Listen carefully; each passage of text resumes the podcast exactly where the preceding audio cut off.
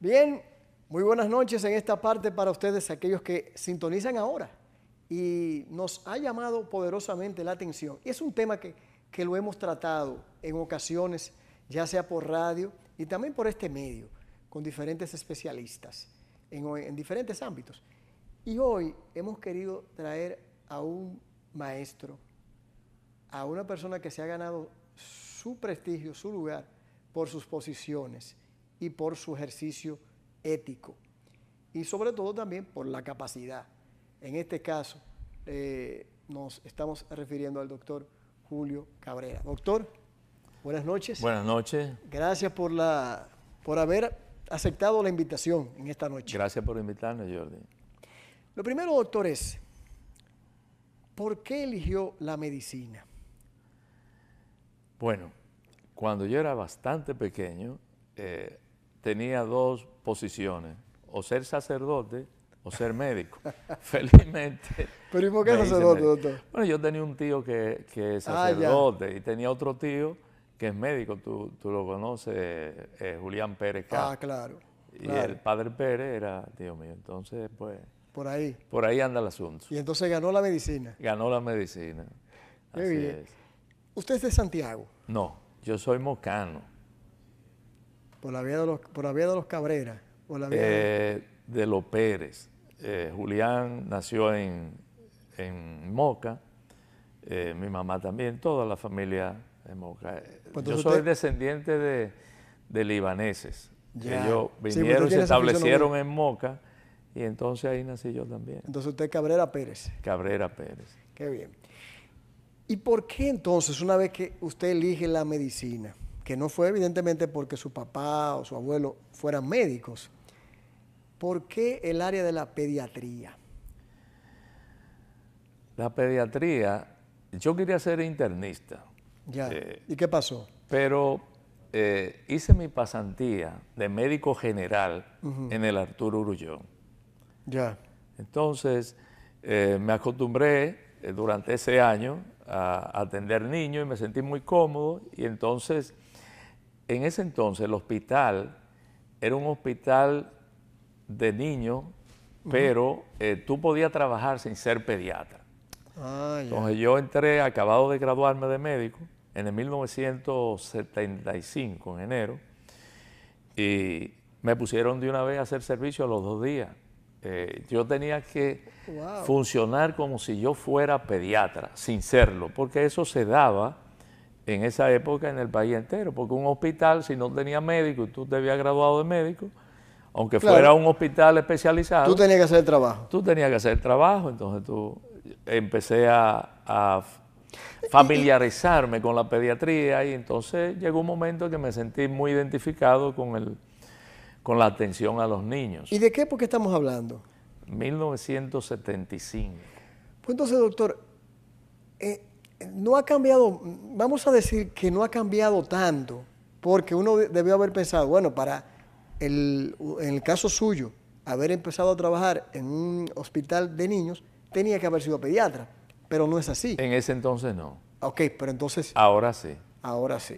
Sí, luego nosotros tuvimos un año ahí y luego pasamos al Robert Reed y ahí hicimos tres años entonces regresé al Arturo Grullón con la idea de formar una residencia para formar especialistas. Yo fundé la, residencia de pediatría en el 1980 y a partir de ese año eh, ya no se permitía que médicos que, no, fueran, pediatras, ingresaran. Entonces los médicos que estaban allá laborando en ese entonces como médicos generales, se les aceptó todo el tiempo que tuvieron se le validó como un primer año ah, de residencia de pediatría. Para que se especializaran. Y se incorporaron al programa de residencia en un segundo año y ya se le validó como pediatra. Y entonces, a partir de ese momento ya nadie que no fuera pediatra podía trabajar en el hospital. A propósito de eso, ¿cuál es su opinión? Eh, eh, simplemente porque me llama la atención. Ahora hay una, una propuesta del Colegio Médico,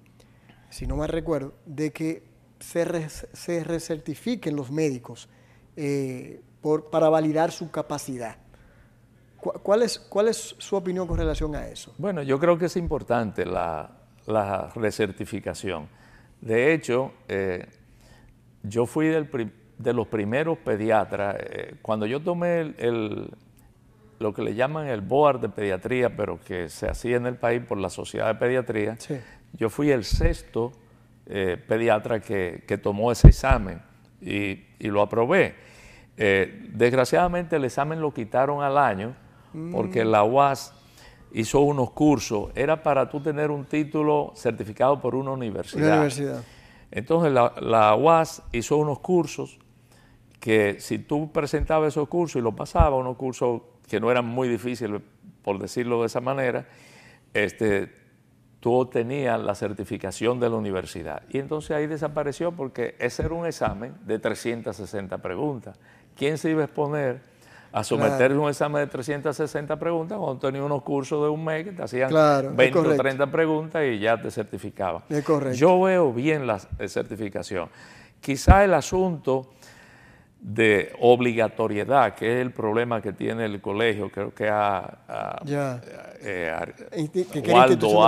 ha, protestado, ha dicho que no debe ser obligatorio, pero yo creo que para tener una posición dentro del sistema de salud, por ejemplo, ser jefe de un servicio o laborar en un hospital, se debe eh, certificar cada cinco años, porque eso hace que el médico se trate de superar, de, actualizarse y que tenga un incentivo, que no sea obligatorio para el que no quiera someterse, pero que se, incentive de alguna manera, definitivamente que sí. Es correcto, es correcto. Eh, ¿Qué usted entiende qué condiciones debe tener un médico pediatra? Bueno, eh, vocación de servicio, debe gustarle manejar ese tipo de pacientes, los niños. Eh, también debe ser tolerante con las madres, porque realmente el que tiene un niño enfermo no tiene que ver con el horario para llamar, ah, tiene que estar ah, disponible ah, siempre, sábado, domingo, no hay día festivo, o sea que eh, hay que tener mucha vocación de servicio, definitivamente. Qué bueno. Doctor, mire, hay un tema que sigue siendo reiterado, incluso en congresos, conferencias médicas, que es el caso de las de las eh, muertes embarazadas, embarazadas jóvenes. Quiero comenzar con el primero. ¿Cómo estamos como país, como sistema, en el ámbito de las muertes por embarazo? Eh, está muy alta la, mortalidad, definitivamente. Es una. Eh, es muy lamentable que estemos por encima de los de los demás países de la región, de, Latinoamérica y de la región. Por ejemplo, eh, tuve las estadísticas del 2011. El 2011, en el país, la mortalidad materna era alrededor de 106 por 100 mil nacimientos. ¡Wow! Alta. Pero ahora la duplicamos. ¿En serio? ¿Eh? Sí. Bueno, el año pasado fueron 220. Oh, Dios. Eh, bueno, el, y el año antepasado fueron 220 por 100 mil. Sí. Y el año pasado fueron 142. Como quiera, es ¿Bajó, muy por, la, bajó, por la pandemia o, Esa es una buena pregunta, o sea, una buena observación. ¿Por qué bajó? Entonces, tú puedes tener lo que se llama variabilidad aleatoria. Eso quiere decir que los números pueden fluctuar. Obviamente que una variabilidad aleatoria tú no la esperarías con una gran diferencia, pero habría que ver, la pandemia pudo haber sido un, factor. un factor, no solamente para la mortalidad materna, de hecho, para el nacimiento de, niños prematuros, para la mortalidad neonatal, es un factor también, porque en la pandemia nacieron menos prematuros y hay reportes internacionales, por ejemplo, Dinamarca, Irlanda, que ocurrió eso. Entonces, si nacen menos niños prematuros y se hacen menos cesáreas, hay menos factores de riesgo. Ya. Ya. ¿Y por qué entonces seguimos también siendo, yo no, yo recuerdo la- el- que estamos, por ejemplo, comparación con el mundo, en, lugar 26 en muertes por, eh, eh, por embarazo. Si yo no me recuerdo que lo No. leí, a nivel mundial. No, no. eh, estamos, no, la- los adolescentes, las embarazadas, las En el, tasas- el lugar es 26. 26. Ok, Pero el número uno en América Latina. Yo sabía que estábamos, yo- estábamos, yo tenía la, la No, confusión de una estamos cosa de la más altos que todos los países, tanto en mortalidad materna como en mortalidad no natal. Y, y el problema es que no es un problema de ahora. Este es un problema que tiene 30 años, diríamos. Entonces, eso es verdaderamente una vergüenza. Pero, pero ¿a qué usted entiende que ese problema no se le ha, no se, no se ha, no ha tenido una solución satisfactoria o de manera muy, eh, muy radical?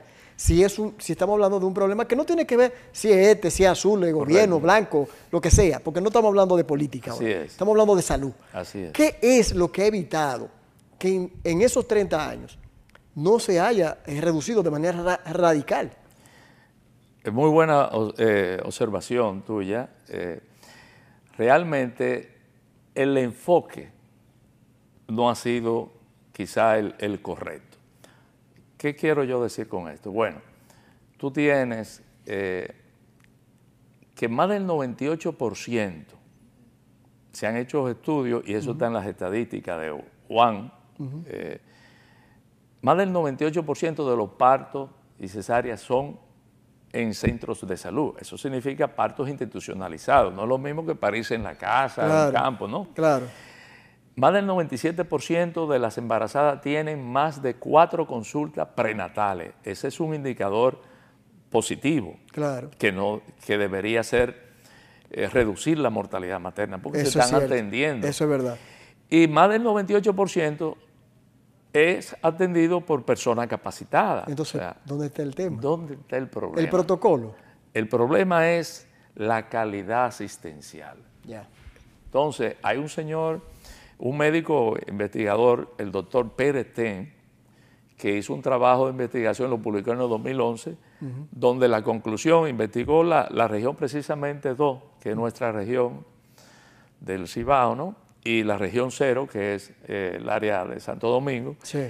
y se encontró que eh, no seguían los- las normas ni los protocolos ni la guía y que la calidad asistencial era malísima.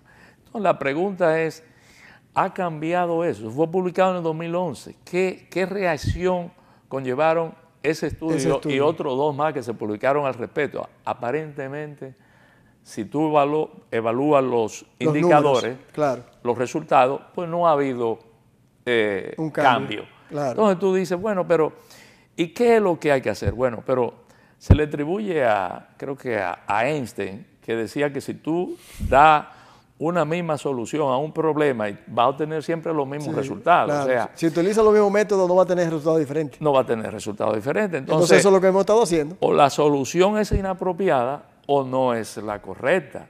Entonces, fíjate qué pasa. El 46% de las muertes maternas ocurren en las primeras 48 horas de tiempo que transcurre entre el- la labor del parto, que dura 24 horas, Sí. y el primer día de nacimiento del bebé, o sea, al otro día después del parto o de la cesárea. Oh. 46% de la muerte materna ocurre en ese momento. Y 40% de las muertes neonatales ocurren también en ese periodo de tiempo. ¿Qué quiere decir eso? ¿Dónde tenemos que enfocarnos Claro. para evitar esas muertes, tanto maternas como neonatales? En ese periodo. ¿Y qué refleja eso? Que la calidad asistencial en ese periodo es mala. Wow, pero, teniendo ese indicador, teniendo esa cifra, o ese parámetro, o ese instrumento, deberíamos haberlo solucionado si estamos hablando de un estudio y luego que se han hecho del 2011 para acá. Claro que sí. Entonces, y, y ya para esa fecha, 2011, ¿sí? ya había entrado el sistema de seguridad social. Claro que sí. Entonces, ¿qué protocolo tendría que seguirse? bueno, Aunque no se siga. Mira, todo el mundo sabe lo que hay que hacer realmente en los hospitales. El problema es que no se hace. tenemos normas, guías y protocolos para cualquier situación médica en las diferentes especialidades, pero no se cumplen. Entonces, ¿qué hay que hacer? Bueno, tú tienes que supervisar, darle seguimiento, establecer consecuencias, porque tú no puedes como médico eh, violentar un protocolo. Tú no puedes jugar quiniela con los pacientes a ver si salen premiados. Tú tienes que ceñirte a protocolos que se han establecido, que tienen un fundamento en medicina eh, basada en evidencia y, ajustarte al protocolo. Y si te tiene que salir de ese protocolo, tienes que justificar por qué lo haces. Entonces, el monitoreo de los, de los protocolos, del seguimiento, el seguimiento que hay que hacer. Lo otro que hay que hacer son los comités de mortalidad. Comité de, mortalidad. El comité de mortalidad tiene, eso es la evaluación, la auditoría de los expedientes de las personas que fallecen, mm. sean niños, madres, recién nacidos. O sea, se coge un expediente y se examina eh, y se pregunta por qué pasó esa muerte. ¿Era prevenible o era ah, evitable? Dice la Organización Mundial de la Salud, UNICEF y OPS, que el 80% de la muerte materna sí, eso yo lo leí. Y neonatales son prevenibles. Eso quiere decir que si, se hubiera actuado correctamente, no hubieran ocurrido. Entonces, el Comité de Mortalidad analiza eso y dice, bueno, aquí cometimos un error. No tiene carácter punitivo, sino es saber qué pasó y aprender, crear una cultura de aprender de los errores, ¿no? Para evitar que esa muerte ocurra de nuevo, que vuelva otra vez una madre embarazada y se muera por lo mismo, o un recién nacido muera por la misma causa. Entonces se hacen recomendaciones. ¿Cuál es el problema? Que una vez que se hacen las recomendaciones, hay que darle seguimiento. Tú tienes que ver si se implementaron esa recomendación. Claro. Entonces, ¿cómo tú sabes si se implementaron o no? Bueno, tú tienes que obtener resultados mejores, tiene que haber mejorado los índices. Mira, la mortalidad infantil es el indicador más sensible de la robustez y la eficacia de un sistema de salud Yo estoy de, un acuerdo. Yo estoy de acuerdo. Yo estoy totalmente de acuerdo con usted. El 77% de los niños que se mueren por debajo de un año o mueren en el periodo neonatal en los primeros 27 días. 60% se muere en la primera semana de vida. Yo, estoy yo, uno lo lee a veces y no es lo mismo cuando lo dice un médico, y más de la, de la, de la altura suya, eh, y que eso haya sido por falta de un seguimiento a un programa, un protocolo, a una guía. Claro. Entonces, eh, la sugerencia no suya, quizá uno, o el que nos está viendo, es quizás buscar hacer algo, eh, que algo que tenga sanción, que pueda, porque es verdad que nadie quiere hacerlo de manera intencional, pero tiene que haber una responsabilidad. Claro. Por ejemplo, después de una primera auditoría se hace una recomendación, pero si esa persona que incurrió en el error que ocasionó esa muerte vuelve y comete el error, tiene que haber consecuencias, porque te estamos diciendo, mira, cualquiera, todo el mundo comete error. Y en el área de neonatología es el área donde más errores se cometen por la el mismo ejercicio, o sea, son recién nacidos muy delicados, hay que tomarle mucha invasividad, muchas eh, soluciones, mucha terapia intervencionista, entonces tienen mucho riesgo de procesos infecciosos. Ya comprendo. Hay que lavarse la mano, hay que cumplir con los protocolos de atención y a veces no se llevan a cabo y no hay consecuencias. Hay que mejorar la relación eh, enfermera recién nacido. Si tú tienes una ah. enfermera que tiene que atender 10 recién nacidos, hay problemas. Lo ideal es uno a uno o uno a dos. Ya, ¿y si hay, y si hay falta de personal? También. Hay que capacitar el personal también, mantenerlo constantemente en capacitación.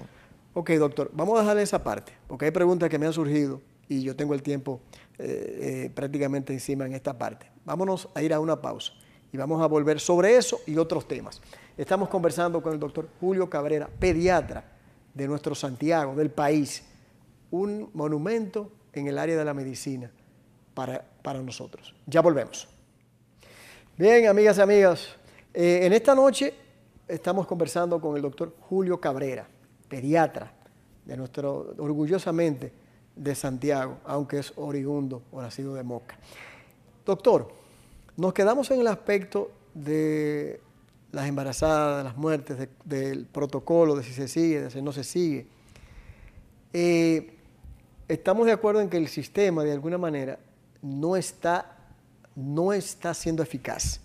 Correcto. Y, no, y con esto, vuelvo y repito, esta entrevista, este encuentro, yo no estoy buscando, y digo quién les habla, porque soy el que ha invitado al doctor. No es ni atacar a quien es en salud hoy, el director o ministro o al gobierno, porque ese no es el interés de este espacio.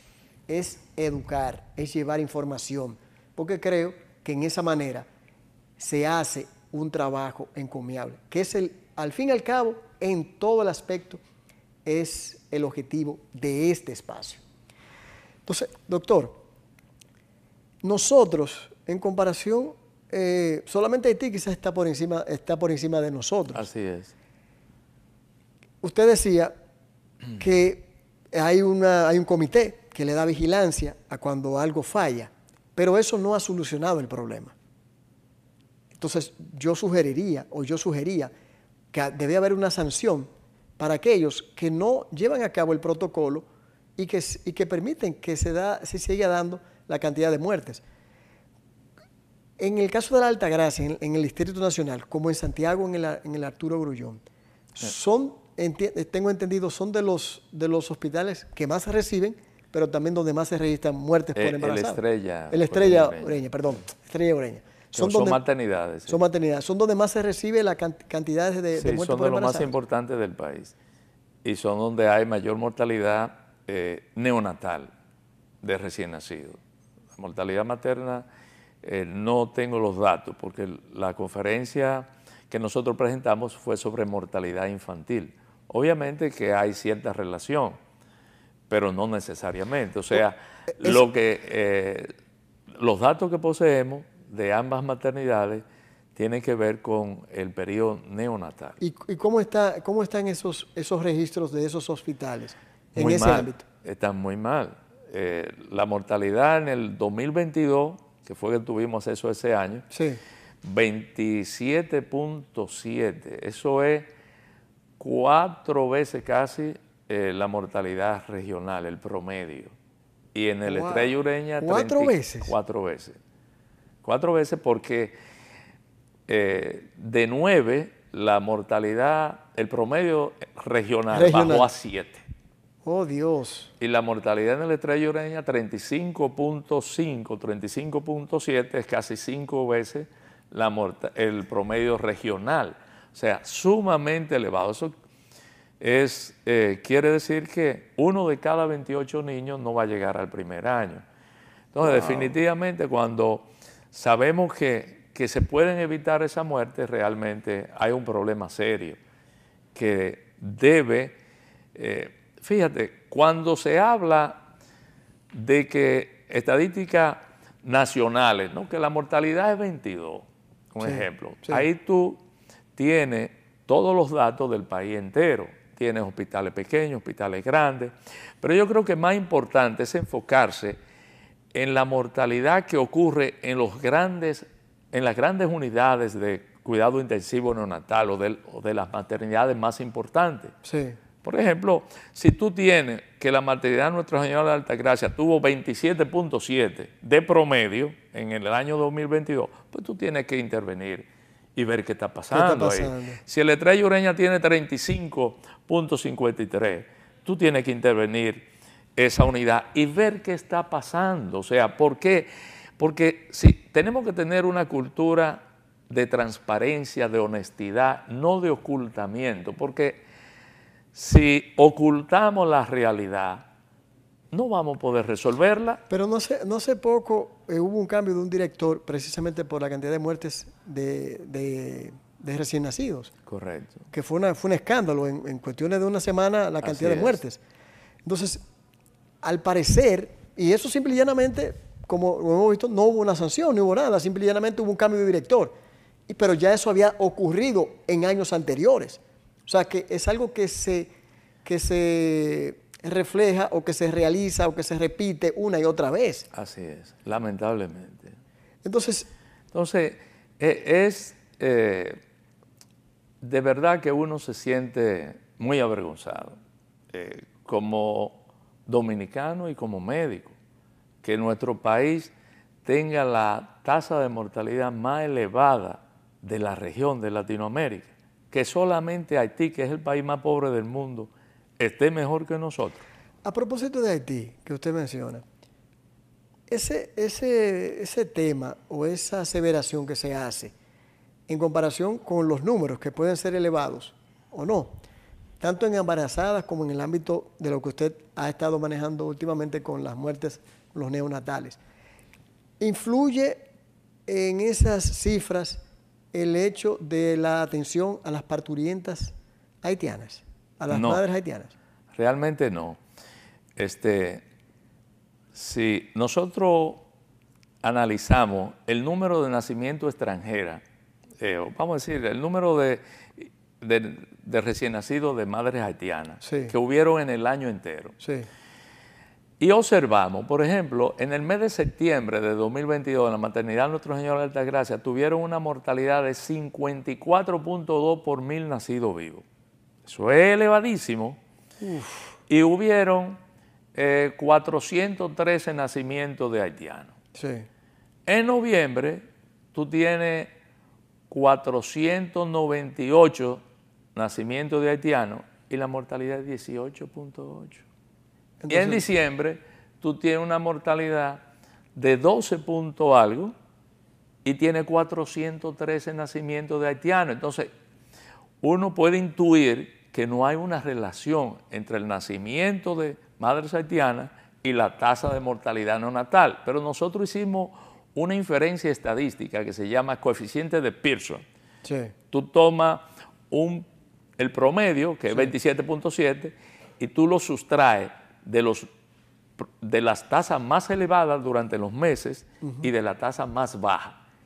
Y traza eh, un gráfico de dispersión. Entonces ve si hay una relación entre la variable de los hijos de madre haitiana y la variable dependiente que es la tasa de mortalidad no natal.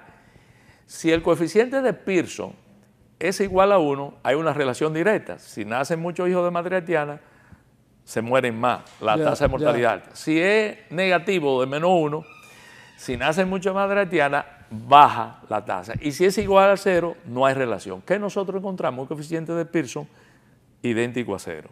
No hay relación entre los nacimientos de madre haitiana y la tasa de mortalidad no natal. O sea, nuestra tasa de mortalidad no natal es elevada no porque vienen a parir madres haitianas. Eso yo no estoy, eh, yo estoy de acuerdo de que no, no deberíamos permitir eso, pero habría que buscarle la vuelta de otra manera. Pero, eso no incide, en la tasa de mortalidad natal. Además tenemos 30 años con una misma tasa de mortalidad. Es una meseta. Entonces, es que, me sigue Usted me lo repite y eso como que cada vez que usted lo dice es como si me cayera agua fría otra vez. ¿Cómo es que pasamos 30 años, ya estamos en un sistema de seguridad social que hemos ido aprendiendo? Se ha hablado ahora que hay un plan que ha sido entregado al presidente de la República la semana pasada por la comisión y el, ministerio. Ojalá que ahora sea el comienzo de, porque algo, algo tiene que, calar en la sensibilidad pero mira, ¿cuál es el problema? De autoridades y de, y de aquellos que van llegando a, los gobiernos. Fíjate, nosotros hemos tenido planes desde 1995, 92, 97, siempre se hacen planes eh, asesorados por organismos internacionales, con expertos, PS, UNICEF. Es cierto. Eh, pero no se ven los resultados, porque los planes no te van a resolver el problema si, no, se ejecutan, si no se le da un seguimiento. ¿Por qué este plan va a ser mejor que el que se estableció hace dos años, hace tres años, hace cinco años, hace diez años? En el 2011, yo decía al principio que había, hubieron, la tasa de mortalidad materna era 106 y se estableció un, un plan para reducirla a 50 por 100 mil. ¿Y qué pasó en todo ese periodo? Que subió. Entonces el problema es, no es los planes, es la calidad asistencial. Tú tienes que enfocarte en las 48 horas que nosotros hablamos cuando hay riesgo. Entonces, ¿qué se puede hacer para evitar? ese es el punto neurálgico del nacimiento. Correcto. entre la vida y la muerte para un neonatal. Correcto. Entonces, la calidad asistencial, ¿cómo la puede mejorar el plan? Bueno, tú tienes que, supervisar esa atención, tú tienes que ver quién da la atención cuando llega una madre embarazada a la emergencia de un hospital la da el residente, el de primer año, de segundo, de tercero, el especialista de mayor experiencia. Entonces, eso cambia, no es lo mismo. Entonces, tenemos que enfocarnos en ese, en ese espacio de tiempo. Tenemos que mejorar eso. Tenemos que dar seguimiento, tenemos que evaluar resultados.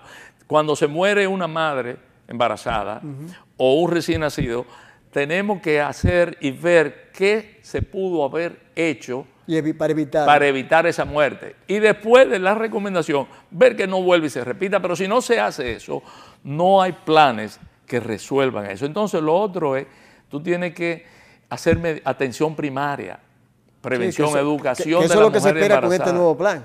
Bueno, pero hay que ejecutarlo porque se han hecho intentos. Nosotros esperamos que, como obviamente que con este plan se resuelvan. Hay que educar a las madres, las atenciones prenatales, darle una dieta apropiada, la educación sexual a la madre adolescente para que no retarden un poco la maternidad. Que, ese es otro tema, doctor. Eh, Entonces, la, intervención de, la comunidad también. Hay que intervenir la comunidad, que la comunidad participe. Porque no se explica que existiendo partos institucionalizados se estén muriendo tantas madres y tantos recién nacidos, existiendo unidades neonatales entonces, la atención primaria es fundamental. Porque ¿Se, puede decir que tenemos las estructuras, los, equipos? Sí, señor. Lo tenemos. lo que está faltando, lo que hemos dicho, es el seguimiento y el hecho de que se cumplan en esas 48 horas los protocolos del lugar. Correcto, así es. ¿no? Y, durante todo el tiempo. Sí, sí, claro. Todo el tiempo, naturalmente. El pre, el pre, el pre, el pre Fíjate una cosa, a veces se habla de que es que no hay suficiente eh, gasto en salud pública, que no hay suficiente inversión. Inversión, inversión. Y realmente ese no es el problema. Tú tienes países con una producción interna, el PIB, Producto Interno Bruto, más bajo que nosotros y tienen una mortalidad 50% eh, menor y 70% eh, eh, menor. Entonces es un mito. Por ejemplo, Nicaragua, ese es otro mito. Es otro mito. Que se necesitan altas inversiones en tecnología. No, tampoco. La mayoría de los países que lograron una tasa de mortalidad por debajo de 15 por mil, no existían unidades eh, intensivos neonatales generalizadas como las que existen ahora. Yo le voy a decir una cosa, yo sé que no, yo sé que es una comparación que a mucha gente no le gusta, pero el caso de Cuba. Ah, Cuba no tiene la tecnología que tenemos nosotros en muchas cosas, o quizá la facilidad de adquirirla por no tener la relación y todo lo que se le quiere establecer. Eh, y es un ejemplo. Y usted puso el ejemplo de Nicaragua. Nicaragua y Honduras. Y Honduras. Doctor, eh, no recuerdo, usted me va a corregir, el, hospital Hugo Mendoza es pediátrico. Eh, yo creo que es una maternidad. es, una, eh, es, una, maternidad. Sí, yo creo que sí. ¿Y por qué ahí sí funcionan las cosas? La verdad es que yo no te podría responder porque no conozco la realidad ah, de ese hospital. Entonces, no es tan fácil conseguir información, sobre todo... sí, porque es autónomo. Bueno, eh, no hay eh, dónde tú buscar información. El sistema de nosotros, si tú te metes, por ejemplo, al Servicio Nacional de Salud, por ejemplo, ahora mismo los datos están sumamente atrasados. Eh, solamente aparece, el último mes que aparece de datos reportados en Internet, si tú lo buscas en la página de ellos, en la plataforma, es abril. Es decir, que lo que ocurrió en mayo, junio y julio no lo sabemos. Pero ese hospital ha estado recibiendo galardones internacionales y de nuestro Bueno, probablemente esté haciendo la cosa bien. No vamos a decir que no esté haciendo, porque por, si se ha sido reconocido quiere decir que, está funcionando bien. Ahora nosotros no podemos emitir una opinión. Porque no tiene las estadísticas. No tenemos las estadísticas de ver qué está pasando. Usted mencionó, doctor, ahorita estábamos hablando de cómo, de cómo lo estamos haciendo aquí durante, en los últimos 30 años. Ahora bien, su experiencia ¿cómo lo, ¿cómo lo han hecho en otros países para corregir o para que ese protocolo funcione? Bueno, este, tienen atención primaria la mayoría de esos países. Ese es un factor fundamental. Y probablemente el, el, médico que labora en esos países, pues, eh, labora más tiempo, tiene quizá mejor pago, pero labora más tiempo y tiene que cumplir más horas. Más horas de trabajo. Y probablemente haya una buena supervisión. Tienen los comités de mortalidad, funcionan. Por ejemplo, yo sé de Costa Rica que los comités de mortalidad eh, contribuyeron mucho a, bajar su, reducción su, tasa de, mortalidad. Entonces, para que nosotros logremos que nuestra mortalidad baje, tenemos que tener una tasa de reducción anual importante. Y cuando yo digo que tenemos 30 años estancados es porque si tú ves el gráfico desde 1990 hasta el 2023, es una meseta. ¿Qué quiere decir eso? Que la tasa de mortalidad en el punto 1995 ha permanecido igual, hasta este año. Para tú lograr las metas que se proponen en el desarrollo sostenible del 2030, tú tienes que acelerar esa tasa de reducción anual. Tiene que estar en un 3, un 4%. Ya, ya comprendo. Entonces tú no puedes decir, bueno, se murieron 7 menos, se murieron 15 menos, estamos mejor. No, porque también otro detalle importante es ver qué facilita que haya esos cambios, o sea, de, datos estadísticos. Puede ser que la población analizada haya cambiado. Si cambió la población, no quiere decir que haya mejor atención, mejor calidad asistencial. Porque, por ejemplo, en la pandemia nacieron menos prematuros. Sí, ahorita, entonces ahorita hay menos riesgo. Entonces, si tú tienes que la población te cambia, si van menos pacientes críticos, pues obviamente que se van a morir menos. Pero eso no es un indicador de, que, hubo mejor calidad, asistencial. Lo mismo el número de nacimiento te va a alterar. Tengo el tiempo arriba, doctor, y no, y no quiero dejar de preguntarle lo siguiente. Hay dos cuestionantes eh, para que no se me quede. ¿Por qué ahora hay más nacimientos por eh, cesárea que de manera natural? es inducida. Eh, eh, bueno, en el caso de, lo público eso es indiferente, pero ¿por qué, ¿por qué se da esa situación? ¿No es más riesgosa o es más segura? Bueno, la cesárea aumentan los riesgos de los recién nacidos para problemas respiratorios y aumenta el número de prematuridad también y de bajo peso al nacer.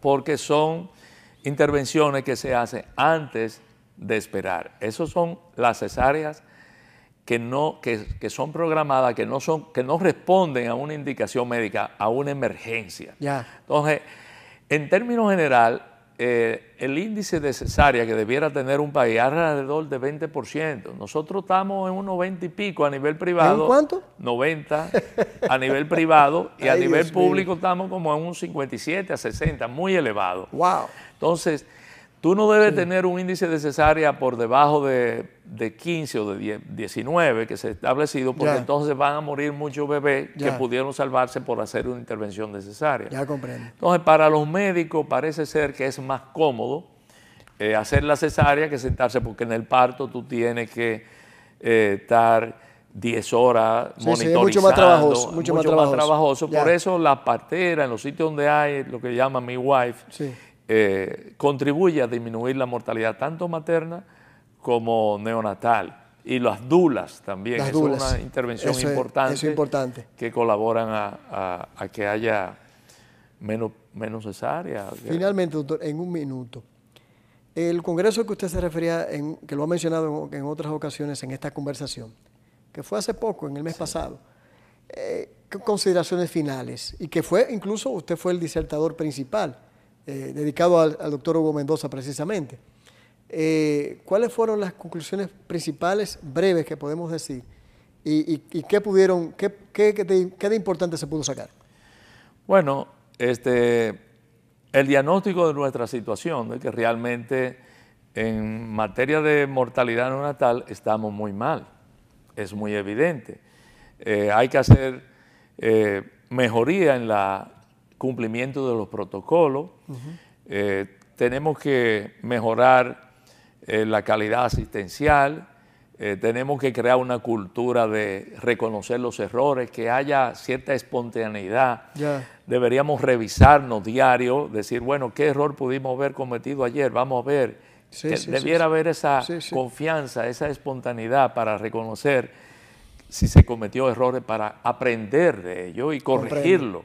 Esa es una manera. Los hospitales hay un problema con los que se llaman mezcladores de oxígeno, que eso no hay, en muchos centros de salud no lo tienen y los que lo tienen no lo tienen en la cantidad suficiente. Eso es muy importante porque cuando tú manejas recién nacidos, sobre todo los prematuros, ah, que presentan las complicaciones de estrés respiratorio, si tú tienes un ventilador y lo pasas a una concentración de oxígeno de 100%, le haces daño y eso puede tener más complicaciones. No, y, entonces eso sería otro, otra, otra, otro factor para el aumento de muertes. Correctamente. Entonces esas son cosas que hay que mejorar.